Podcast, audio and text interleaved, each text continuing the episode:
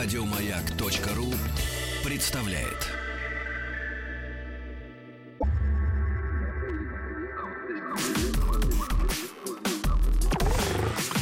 Двадцать два.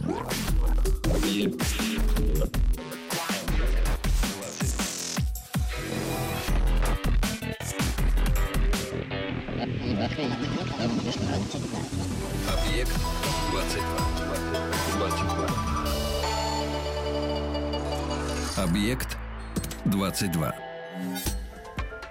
На днях э, интернет снова активно обсуждал тест, в котором предлагалось назвать э, количество цветовых оттенков на заданной гамме.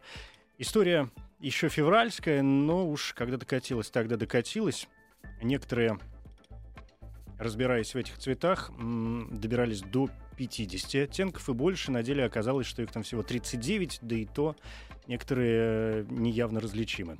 А теперь и ученые выяснили, что несмотря на способность зрения людей различать тысячи всевозможных оттенков, наш головной мозг э, не способен их запоминать. Ну, то есть при сравнении мы, конечно, можем отличить э, лавандовый от ультрамарина, но мозг упростит задачу и запомнит их как просто синий. Вопрос запоминания и работающей памяти, вообще вопрос вот той самой действительности кажется мне вообще очень важным в спецпроекте по истории и философии в рамках «Объекта 22». Евгений Стаховский, и тут уже Светлана Коначева, доктор философских наук, зав. кафедрой современных проблем философии РГГУ. Здравствуйте. Добрый день. Спасибо, что нашли время на меня сегодня, тем более, что тема, даже не тема, имя, да, а, которое сегодня где-то во главе угла, мне представляется настолько сложным, что э, сегодня как раз будет тот случай, когда э, я так буду только, знаете, очень внимательно вас слушать, пытаясь в очередной 150 раз разобраться в тех э, элементах, которые выстраивал этот человек в, в своей философии, которые мне, честно говоря, действительно кажутся очень интересными и которые, безусловно, э, видимо, влияют на развитие и общества, да, и э, проблем внутри общества, может быть, и истории, и социологии, и философии, и всего остального. Безусловно, это один из главных мыслителей 20 века, и речь о Мартине Хайдегере. Человеке столь объемного наследия. Сколько томов-то у него уже? Порядка, порядка ста полное собрание сочинений, да? Сейчас да выпускаются какие-то 90 уже... 96-й. 96-й да выпускается, потому что открываются новые грани. Но об этом мы э, чуть позже, конечно, э, скажем. И поэтому я отдаю себе отчет, что 96 томов уложить в, в наш с вами местами, я надеюсь, сентиментальный разговор, конечно, не получится. Но какие-то основные точки мне бы очень хотелось отметить и для себя уяснить, если вы не возражаете. Разумеется. Хайдегер, как мне представляется, э, философ достаточно спорный. И спорный не только с точки зрения нашего его восприятия, а и его восприятия самого себя, не зря, а, насколько я понимаю, да, и историки философии а, разделяют его жизнь и его творчество, да, его философию на, ну, как минимум, два периода, да, на, на первый и второй. А, так и он сам, будучи, скажем, входя уже в совсем зрелый возраст, периодически как-то достаточно критично относился к э, своим ранним работам. Это так? Да, вне всякого сомнения, можно говорить о повороте в мысли Хайдегера, который происходит в 30-е годы. 20 э, Самой... века, да, мы говорим о 20 ну, веке, да. Ну, на всякий случай 20 пояснение. Века. Да. И э, этот, э, само это слово «поворот» не случайно. Это название одной из статей Хайдегера, которая, собственно, и дала название вот этому изменению его позиции, действительно можно говорить о том, что э, Хайдегер практически всю жизнь озабочен одной темой, этой темой бытия. Но при этом способ мышления о бытии и поиск путей к бытию э, в ранний и поздний период будут существенно отличаться.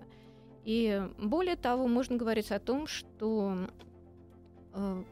Традиционно для исследователей Хайдегер, ну, по крайней мере, э, вплоть до последнего времени, все-таки многие из них рассматривали первый и второй период скорее как некую последовательность. Для этого давал основание и сам Хайдегер, который в переписке с, со своими биографами, с теми, кто писал исследовательские работы, посвященные его творчеству, э, настаивал на том, что э, период 2 очень тесно связан с периодом 1 и наоборот. Э, сейчас же, когда вышли в свет так называемые черные тетради, это своего рода философский дневник Хайнегера, который писался начиная с 30-х годов. И вот пока три вышедших тома — это тексты, которые охватывают десятилетия, 31-41 год. Здесь мы видим довольно критические оценки э, главного труда Хайдегера первого периода, это, собственно, «Бытия и времени». Текста, которые многие историки философии считают одним из ключевых текстов 20-го столетия. Как мы видим, поздний Хайдегер э, скорее рассматривает те пути, которые обозначены в бытии времени, как э, э, пути скорее не прихождения к бытию, как э, пути, путь, заполненный сорняками, неторными тропами. И э, фактически для позднего Хайдегера ясно, что в бытии времени он не нашел языка, который действительно Э, позволил бы дать слово бытию. Я правильно понимаю, что 30-е годы это вот тот, ну, такой приблизительный водораздел, да? Да, конечно. «Бытие и время» вышло в 27 году. Э, Хайдегеру 38 лет. Mm-hmm. Здесь сразу две а, ассоциации. То есть, если мы говорим о 30-х как о водоразделе, то есть, во-первых, человеку ну, 40 лет, в общем, практически, mm-hmm. да, и э, это такой средний возраст для, сред... для кризиса среднего возраста, и, видимо, какое-то такое мужское а, переосмысление жизни, может быть, на него повлияло, бог его знает, как все это складывалось. Во-вторых, 30-е годы, а поскольку Хайдегер немец, понятно, что 30-е годы и для Германии в первую очередь это очень тяжелый и очень спорный период, он спорный даже сегодняшней нашей точки зрения что, видимо, тоже как-то его подтолкнуло к э, переоценке, может быть, каких-то ценностей, да? Uh, ну, с этим связан, вне всякого сомнения, один из самых uh, спорных эпизодов биографии Хайдегера. Это 1933 год, э, когда он становится ректором Фрайбургского университета и uh, произносит свою знаменитую речь э, в качестве как вступительную речь ректора на своем посту к самоопределению немецкого университета, где мы можем обнаружить очевидные э, пассажи, э, поддерживающие э, национал-социализм. И можно говорить о том, что Хайдегер в начале 30-х годов все-таки определенные идеи национал-социализма поддерживает, и пусть э, уже в черных тетрадях мы прочтем, что он э, предполагает э, выстроить некий свой вариант национал-социализма, отнюдь не похожий на тот, который э, выстраивал национал-социалистическая партия, тем не менее он в эту партию вступил. Э, это к тому времени уже было обязательным условием для ректорского поста. Но разочарование наступило довольно быстро. Хайдегер буквально несколько месяцев занимал этот ректорский пост.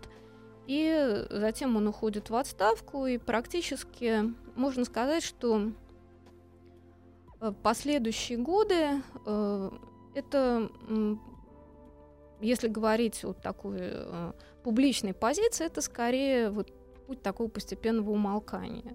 Да? И не случайно не только в черных тетрадях, но и еще одном таком, очень значимом тексте Хайдегера «Байтреги цур философии», материалы по философии, Э, мы постоянно встречаемся с темой одиночества и э, вот темой э, тех немногих грядущих, э, которые, собственно, и могут э, проложить вот эти самые пути к бытию. То есть действительно можно говорить о определенном разочаровании Хайдегера, ну, по крайней мере, вот в каких-то действиях в социально-политической плоскости. Я довольно спокойно отношусь к э, национал-социализму, сейчас надо понять меня правильно, в том смысле, э, в том единственном смысле, что я э, ну, как-то отдаю себе отчет, насколько сложно человеку существовать, я уже не говорю бороться, существовать в рамках тоталитарно господствующей э, организации, да, будь то малая организация или большая организация, кое является государством. Мы и сегодня знаем, э, как живут люди в тоталитарных эм, э, странах, чувствуя себя не очень хорошо, и на что они должны идти для того, чтобы ну, хоть как-то исподволь, может быть, э, сквозь строчки, да, где-то между строк доносить хоть какие-то здравые мысли. А будучи ректором университета, не растеряв какое-то, может быть, собственное достоинство, довольно сложно было. Даже если бы он захотел бороться, это было бы, наверное, практически невозможно. Ну, невозможно было в какой-то официальной, то есть никакая публичная э, возможность для выражения несогласия. Никакой э, дискуссии её- быть не могло, Дискуссии конечно. быть не могло. Но при этом, э, вы знаете, эти вот, так- эм, вот позиция, что можно только между строк, можно только исподволь, эм, она, конечно, с одной стороны беспроигрышная, с другой стороны, э, ну вот можно сравнить э, как бы, позицию Хайнегера с позицией э, немецкого богослова, священника э, Дитриха Банхёфера. Э, Как известно, после прихода э, власти национал-социализма значительная часть евангелической церкви э, Германии вполне э, спокойно приняла э, власть фюрера и даже, собственно, был, была переименована в э, евангелическую церковь герм- германской нации. И при этом часть э, прихожан и мирян и священников э, эту позицию не разделяла и был э, собран э, синод и образована так называемая исповедующая церковь Германии. Э, Просто, простите, не Мгм. Германия, исповедующая церковь. Да, э, те, кто остался в Германии, те пасторы и миряне, многие из них э, за принадлежность к этой исповедующей церкви заплатили концлагерями, а кто-то даже жизнью. Но вопрос той цены, которую ты готов платить за сопротивление. Это безусловно, да. Я согласен с вами абсолютно. Я имел в виду, что мы очень легко иногда с высоты прожитых лет, даже не самими собой прожитых, а вот так исторически прожитых лет, а, понятно, что все это ужасно и чудовищно, и мы понимаем всю ситуацию, которая была. Сегодня, в общем, достаточно хорошо, но а, общество и большинство людей, которые попадают в эту ситуацию, действительно не понимает того ужаса, который творится, Просто потому, что, ну, просто потому, что это общество, и оно так устроено. И какие-то откровения приходят гораздо проще. Никто из нас не знает. Ну, я не знаю, совершенно однозначно. Я не верю просто в это, что кто-то из нас совершенно со стопроцентной уверенностью может сказать о том, как бы он себя вел в этой ситуации. Мы можем представлять себе все, что угодно. Как действовать, Бог его знает. Но давайте уйдем немножко от Да. этого момента а, и вернемся к Хайдегеру действительно как э, философу, и этот к вопросу Мгм. бытия э, центральному, да, в его сознании. Хотя перед бытием я бы, э, может быть, спросил бы, понятно, что он, э, Хайдегер, вырос ведь не на ровном месте. А, понятно, что человек был э, блестящего образования, да, и таланта. А, и понятно, что у него была очень серьезная база, основа, фундамент, на который он опирался. Вот тот толчок, после, после которого ему захотелось, э, или он посчитал нужным говорить те или иные вещи в э, философском аспекте. В то же время наверняка были и в истории философии, и среди современников люди, с кем э, он бы с удовольствием поспорил. Кто это? Ну, он и спорил, собственно, например, с тем же Эрстом Кассирером, э, знаменитый диспут. Э, Если говорить о бэкграунде, о влияниях, то, как известно, Хайдегер э, начинал, собственно, с богословских студий. Он первоначально поступает на теологический факультет Фрайбургского университета, и поэтому, собственно, первый круг — это, вне всякого сомнения, средневековая философия — и неосхоластика. и, разумеется, Аристотель. При этом э, Хайдегер э,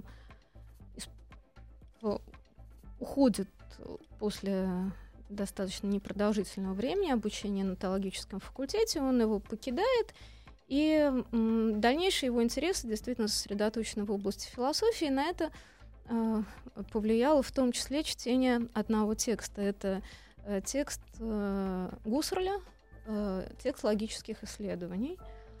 Э, Хайдегер э, отчасти был подготовлен к чтению этого текста э, изучением работ Брентана, но, конечно, как он сам писал впоследствии в своих воспоминаниях, э, логические исследования произвели на него колоссальное впечатление. Он даже не вернул этот текст в библиотеку университета, он у него два года лежал. И, конечно, именно э, возникающая в тот период феноменология оказала определяющее влияние на Хайдегера. Когда Гусарль э, приезжает во Фрайбург, Хайдегер в конце десятых годов становится его ассистентом, и, собственно, «Бытие и время» посвящено Гуссерлю. Так что, конечно... Это вот этот уже вопрос спора с Гуссерлем? А, а, но вопрос э, влияния, вопрос спора. Конечно, Хайдегер создает э, в бытии времени свой вариант феноменологии. И Гуссерль, э, сам Гуссерль этот вариант не воспринял как, собственно, феноменологический. И дальнейшие ходы мысли Хайдегера — это скорее путь через феноменологию, путь, возможно, из феноменологии или путь там построения вот той самой новой феноменологии, которая не будет ориентирована исключительно на структуры сознания. Уже в десятые годы, э, когда Хайдегер еще ассистент Гусреля, э, его не э, устраивает вот именно ориентация феноменологии исключительно на сознание его структуры. С его точки зрения, тем самым феноменология упускает э, человека в его историческом существовании, в его повседневности. И уже в конце десятых годов э, в еще ранних лекционных курсах Хайдегера э, появляется э, такое понятие, как э, фактиш Лебенсерфарунг, то есть фактичный жизненный опыт. И вот именно эта фактичность жизни по мнению Хайдегера, и должна стать темой новой феноменологии.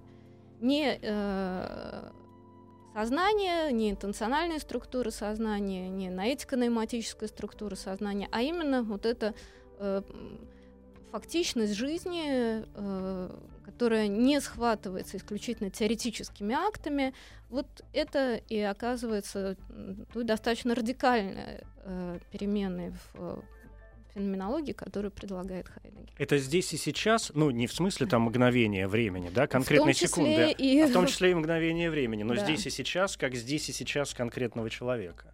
Э, как здесь и сейчас э, вот этой фактичной жизни во всех наших э, модусах существования, в нашем отношении с миром, с другими людьми, с самим собой и вот это э, здесь и сейчас, в его мгновенности, в его историчности и оказывается темой. В этом и заключается основная часть, э, основной смысл понятия бытия по Хайдегеру. Он дает вообще определение бытия? Или это действительно такие очень э, большие построения, из которых читатели и интерпретаторы а уж переводчики, наверное, исследователи и подавно, потому что бытует мнение, что Хайдегера достаточно сложно переводить, да, что у него не очень э, простой язык, ну то есть такой он немецкий, но, но не гладкий немецкий, не простой немецкий, а с всевозможными там диалектами, поворотами в разные стороны и так далее. Ну, здесь речь идет не только о диалектах, но и в том числе просто о словотворчестве и... О поэтике э, своеобразной.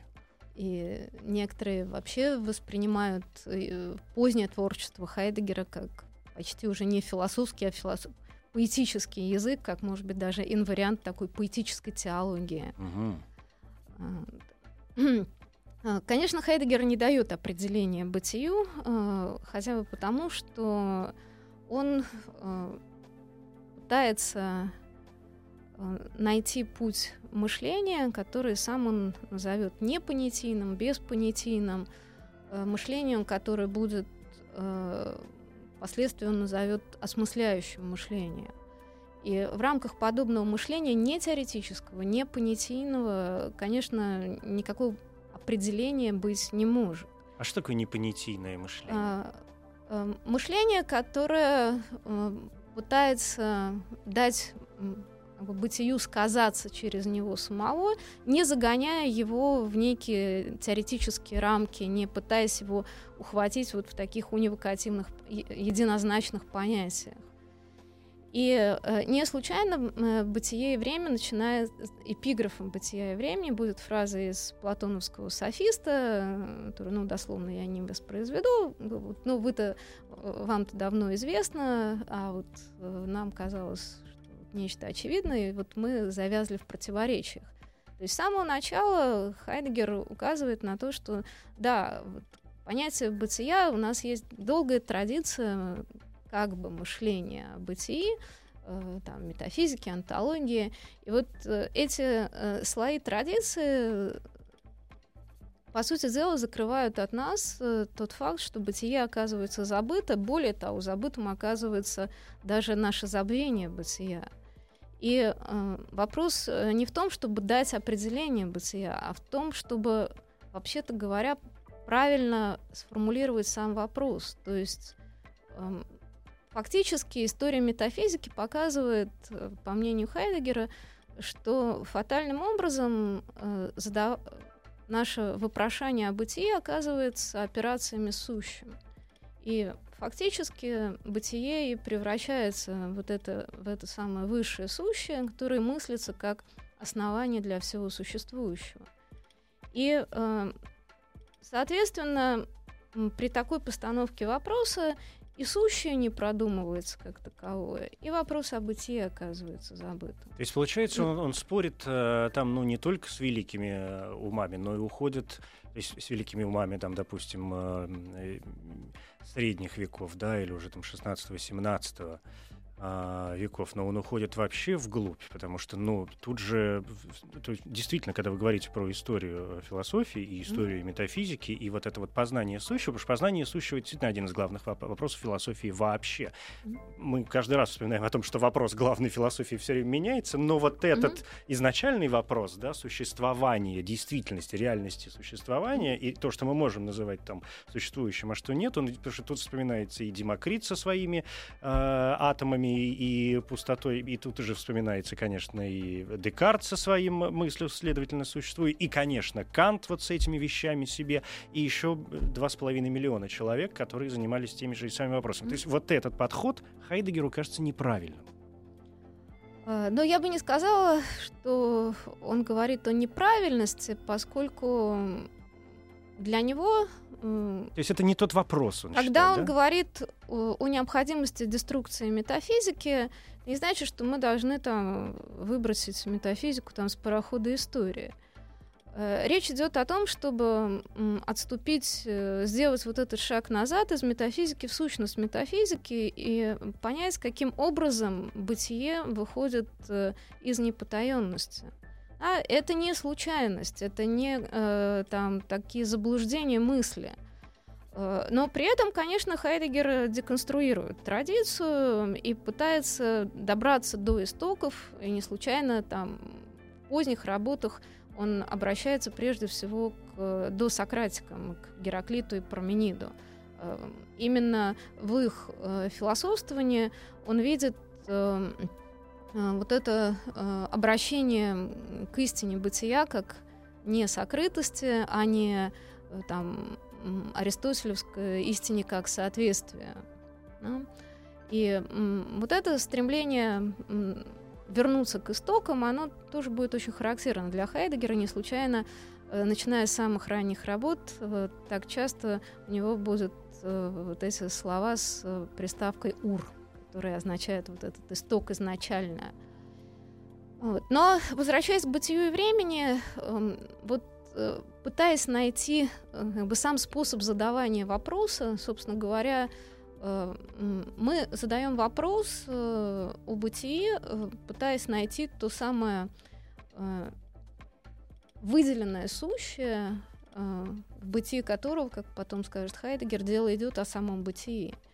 И вот это сущее он обозначит э, термином, который э, невероятно трудно перевести на русский язык, э, термином «Dasein». Трудно, но может быть хотя бы приблизительно возможно. Э, ну, сейчас... Я э, вижу, вы сейчас подбираете да. какое-то слово такое наиболее Ну, подходящее. я сразу скажу, что э, переводчик бытия и времени на русский язык, замечательный переводчик и исследователь Хайдегера и замечательный философ Владимир Вениаминович Бибихин э, перевел э, этот термин как присутствие. Э, Очень многие и переводчики, и исследователи Хайдегера российские не согласились с этим переводом, и я скорее тоже не могу с ним согласиться. Но если мы посмотрим на саму структуру немецкого слова, то здесь есть частица «да», которая вот как раз означает «вот здесь» э, такая указательная частица, и все-таки «sein», то есть «бытие». И поэтому, с одной стороны, это действительно, ведь Хайдегер скажет, это то сущее, которым каждый раз оказываемся мы сами. То есть, конечно, речь идет о человеческом бытии, э, и э, человеческом бытии, с одной стороны, вот в этом его вот здесь, в этой одномоментности, э, темпоральности, но с другой стороны, это еще и указание на соотнесенность с бытием, которую мы не всегда осознаем, которую мы можем не осуществлять, и тем не менее, который присутствует в дизайн как его бытийная возможность. То есть присутствие в общем э, сущем, к которому мы по большому счету не имеем никакого отношения, но которое бесконечно присутствует и в нас, и вокруг нас. А, да нет, как раз мы имеем отношения. И не случайно имеем. как раз э, э, одним из основных модусов существования дизайн будет бытие в, бытие в мире, бытие с другими. То есть мы э, постоянно пребываем в этих связях отсылания. И при этом вот во всех этих многообразных расположениях как раз и присутствует вот эта возможность бытийного отношения, то есть самопонимание самих себя, э, понимание своего бытия как своего. И вот это, собственно, и оказывается... То есть если мы опишем модусы существования этого сущего, это и, и окажется вот тем самым косвенным путем к бытию, Мгм. который пытается обозначить А мы можем их описать? Ну что, собственно, чему и посвящено, э, посвящено бытие и время. И казалось бы, при чем здесь время? А, причем здесь время? Как раз вот даже само это понятие дизайн, оно уже включает в себя время, потому что вот это самое вот, вот это самое здесь, оно как раз и указывает на э, не на некие там вечные ве- вневременные структуры, не на какую-то вечную сущность, а не там, на платоновский мир идей, а вот именно на то, что бытие открывается в горизонте историчности, в горизонте временности. То есть это время с э, обычным в нашем представлении прошлым, настоящим и будущим? Или это время как раз вот в, той, э, в том своем сиюсекундном э, проявлении, А. заключающееся в той великой фразе, что даже в одну реку нельзя э, войти даже один раз, поскольку река как раз все время меняется. Это время, которое еще в ранних работах Хайдегер будет описывать через э, ну, по сути дела противопоставление двух греческих слов, обозначающих время, это хронос и кайрос. А вот хронос как время исчислимое, как время, в котором там, мы меряем исторические эпохи, считаем в конце Ну, такое концов. время и время, да. Время и время. И время событийное. Время как мгновение. Мгновение, в котором мы там обретаем себя или теряем себя. И м,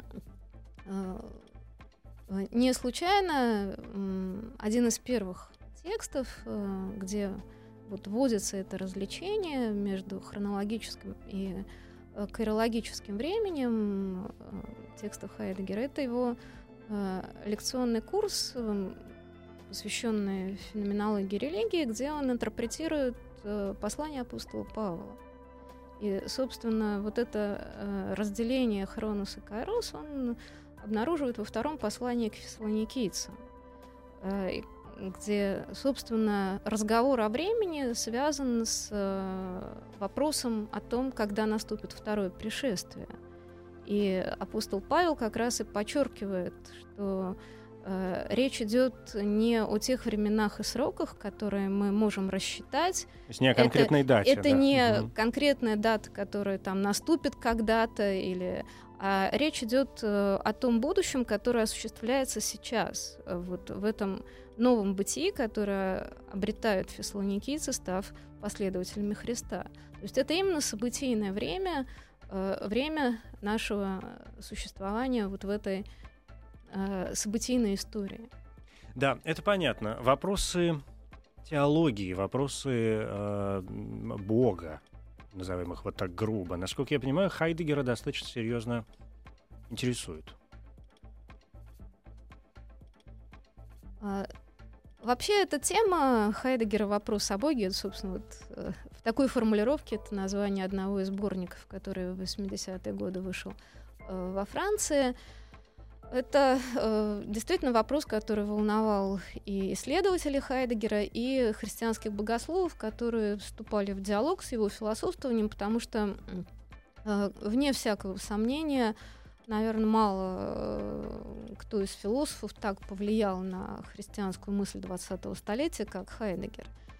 И надо сказать, что спектр трактовок этой темы чрезвычайно многообразен э, от э, восприятия Хайдегера как такого атеистического экзистенциалиста до выявления там, такой крипторелигиозности и там, обозначения его как криптотомиста или там, попыток э, сблизить э, Хайдегера, особенно позднего Хайдегера, с какими-то течениями восточной мысли, с дзен-буддизмом, э, или даже найти параллели между хайдегеровской трактовкой нигилизма и хайдегеровским различием между бытием и сущим и восточно-христианской апофатикой, то есть трудами Дионисия Ариапагита, Максима Исповедника, где Бог рассматривается как ничто из существующего, ничто из несуществующего. Э, если говорить э, о каких-то обозна... обозначениях позиции самого Хай... самим Хайдегером, то, с одной стороны, он подчеркивает в одном из поздних текстов, вспоминая вот, собственно, э, теологическое начало э, своего творчества, он говорит, э, без этого теологического начала я никогда бы не пришел к пути мысли, исходное же всегда остается будущим. И вот это исходное всегда остается будущим, конечно, очень многое определяет. Потому что, с одной стороны, мы видим, что в бытии и времени э, он декларирует методический атеизм философии. В философии Бог не может быть предпосылкой э, для философских студий. Более того, э, достаточно определенно, э, скажем, в письме о гуманизме Хайдегер скажет, бытие не есть Бог и не основание мира. Это, кстати, тоже очень важный момент, поскольку как раз путь рецепции Хайдегера в теологии во многом приводил именно к таким следствиям, что, по сути дела, те э, как бы, способы описания бытия, которые были предложены Хайдегером, э, зачастую просто переносились на э, там, способы мышления о Боге, э, богословами, которые тоже пытались найти как бы, не метафизические э, пути э, мышления о Боге. Хайдегер э, достаточно четко от этого предостерегал. А, при этом можно говорить о том, что особенно для позднего Хайдегера а, все-таки сохраняется возможность э, мышления о Боге э, именно понимаемым не в контексте метафизики, где, как скажет Хайдегер, тайным именем Бога стала кауза суи, причина самого себя. И вот перед кауза суи невозможно упасть на колени, невозможно петь и танцевать. И вот это будет совсем другой бог, э, Бог, о котором в одно из последних интервью в журнале «Шпигель» э, Хайдегер э, скажет, только Бог может нас спасти в русском переводе. Э, если мы посмотрим на немецкий текст, то мы увидим, что перед словом Бог стоит неопределенный артикль. Айнергот. Э, то, то есть, есть Бог э, вас... А, сейчас, подождите, я понимаю, о чем вы говорите, ну, как мне кажется. То есть, а, когда он говорит только Бог ну, может нас спасти, это не означает, что да, Бог существует, и вот он там где-то на небе, на земле, неважно где, и нам необходима сейчас его сила, а, сама сила, которая может заключаться в Боге, единственное, что может спасти человека. Ну, скорее речь идет вот о неком, неком Боге, да, неведомом Боге. Боге, который э, грядет, который э, приходит и который находится вот, вот такой угу. Отдаленной дали, который при этом может быть ближе нам, чем мы сами. Ну, попросту говоря, нас может спасти только чудо, как говорим мы иногда в каких-нибудь не самых простых ситуациях. Да, и тут вдруг чудо нас спасает. Но это же чисто такая э, действительно эссенциальная уже позиция, да? о необходимости Бога в том смысле, что, э, ну, как бы хорошо, где же, где же это чудо, которое нам а, нужно? Но речь не идет о чуде, речь идет э, о том, что, э, опять же, э, эта тема действительно важна для Хайдгера, что точно так же, как э, метафизика как бы мысли, бытие, как, по сути дела, высшее сущее — приводит нас к забвению бытия, точно так же и в вопросе о Боге метафизика тоже превращает Бога в некое основание мира. Да, вот в это, когда философия, вот он задает вопрос, как Бог приходит в философию.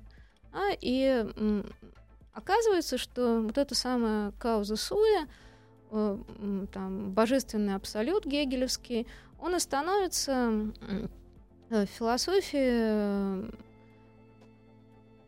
такой своеобразной заменой мышлению о бытии, таким эрзацем. И э, в результате э, Бог ускользает, он как бы лишает нас своего присутствия, оказавшись истолкованным вот этих метафизических категориях. И сама попытка объяснить Бога э, бесконечно нас от него удаляет. А, ну, по крайней мере, попытка как бы, опредметить Бога в этих метафизических категориях.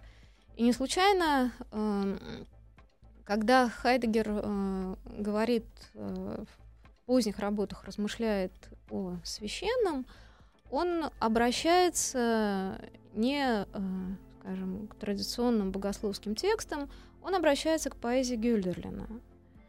И в том числе и пережитому Гёльдерлином вот этому опыту отсутствия Бога, вот этого ускользания.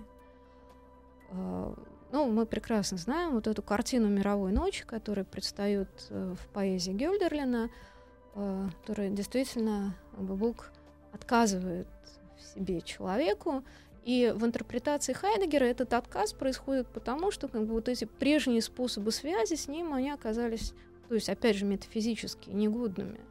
А, и как бы, теперь уже возникает ощущение, что больше никакой Бог не э, соединяет человека э, и мир, э, не является основанием истории. И вот эта э, картина мировой ночи, э, она и э, предстает э, как ситуация, которая Хайдегер э, вслед за Гёльдерлином обозначает как вот такая скудная эпоха, скудная или нищенствующая эпоха, когда боги умерли, а бог еще не явился. Ой, боги умерли, это да. Вот. Но боги смогли.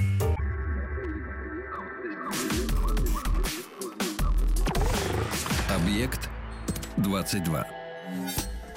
Боги с маленькой буквы, я понял, да. То есть да. это вот то, ну, это все, да. о чем вы сказали, да, нет смысла повторяться. Но вот эти все вопросы взаимоотношений или не взаимоотношений, э, там, скажем, человеческого, да, людского э, и божественного, мне кажется, совершенно неотвратимым образом подводят нас действительно к месту человека э, в мире, mm-hmm. вот в том скучном и скудном, может быть, да, в темном э, мире. И, а, а отсюда вытекает и вопрос гуманизма. Вы как-то произнесли здесь уже это слово, и я так пометил его для себя, думаю, так надо к этому делу вернуться.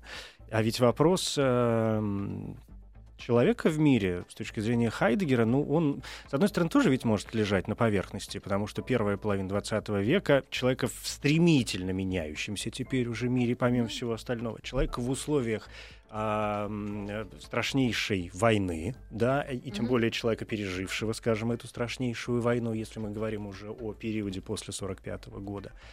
Что здесь происходит с ним? А, но здесь, мне кажется, тоже можно говорить и в понимании человека Хайдегером о двух периодах. Все-таки первое это бытие и время. Если мы все-таки рассматриваем дизайн как э, в том числе и способ понимания человека, и здесь э, Хайдегер э, говорит о заброшенности дизайн, заброшенности, которая не предполагает никакого бросающего, Э, и о двух э, модусах э, существования, собственном и несобственном.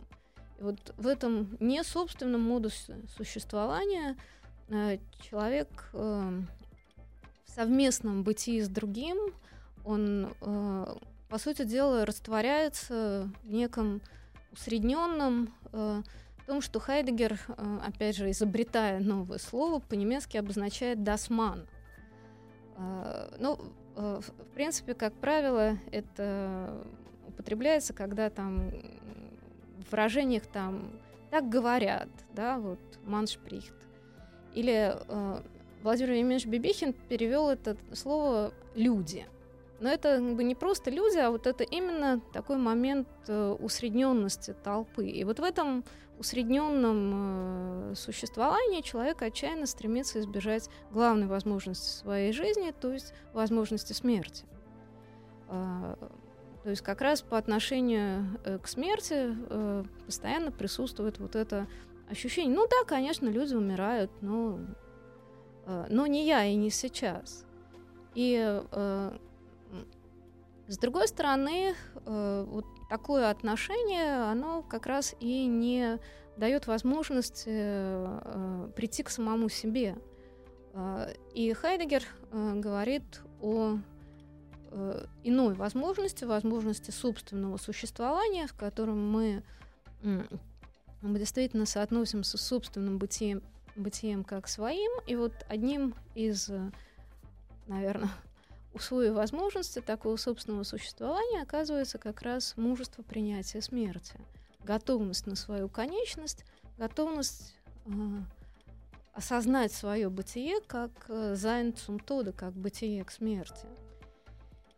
И э, вот эти э, мотивы э, бытия и времени, тема конечности, вот такого э, Э, заброшенности человека в мир, трагичности человеческого существования э, многими воспринималась э, как позиция такого героического нигилиста, который самоутверждается перед лицом ничто и небытия. Разве это не от Киркегора, нашего любимого, все пошло?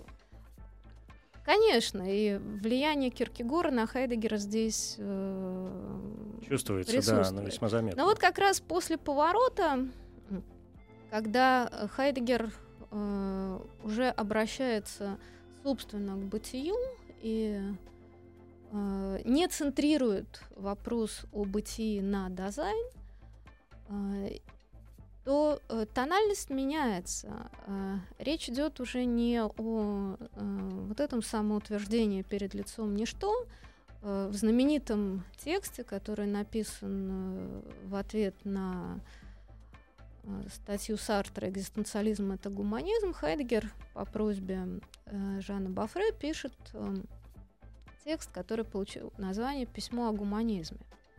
И вот в этом тексте э, мы встречаем удивительную метафору. Э, Хайдегер говорит о человеке как о пастухе бытия. Что это значит? Э, как э, о том, э, кто э, призван дать слово бытию, о том, кто э, как бы своим существованием и должен как бы засвидетельствовать само свое существование сделать вот этим самым открытым простором, просветом для явленности бытия. Это вот не тот ли, э, ну такой, в общем, полузнаменитый его, наверное, все-таки спор, э, может быть, не в глаза в глаза с Сартром, потому что о, о том, что, сейчас поправьте меня, если я не прав, но, нам, скажем, у Хайдегера есть эта знаменитая фраза, может быть, она не очень точно э, переведена, о том, что такой вещи, как человек, а, являющийся человеком благодаря самому себе, не существует, говорит Хайдегер. Тогда как с точки зрения, например, э, Сартра да, и экстенциализма, э, Сартр человек всегда выбирает как раз себя сам. То есть получается, что с точки зрения Сартра человек как раз и является человеком благодаря самому себе. А, но вот здесь как раз речь идет именно вот об этом э, слушании бытия, и которое здесь Хайдегер играет словами Херен, который одновременно гехерен, слушание, которое оказывается принадлежностью бытию, вот этой отданностью бытию. И то есть здесь, как вы видите, это уже как раз эм, другой мотив, это не такое безосновное существование, это не заброшенность без бросающего, а вот именно соответствие бытию, когда само угу. твое существование становится вот этим самым соответствием. Это тоже одно из любимых слов Хайдегера позднего «эншпрехунг» — соответствие, соответствие бытию. У меня есть ощущение, mm-hmm. что м, вот эту нашу с вами беседу mm-hmm. я м, в подкастах iTunes а и в нашем подкасте «Мозг», в частности, буду переслушивать э, с чистой совестью по предложениям, чтобы ничего не упустить в очередной раз. Спасибо вам большое. Светлана Александровна Коначева, доктор философских наук, зав. кафедрой современных проблем философии РГГУ.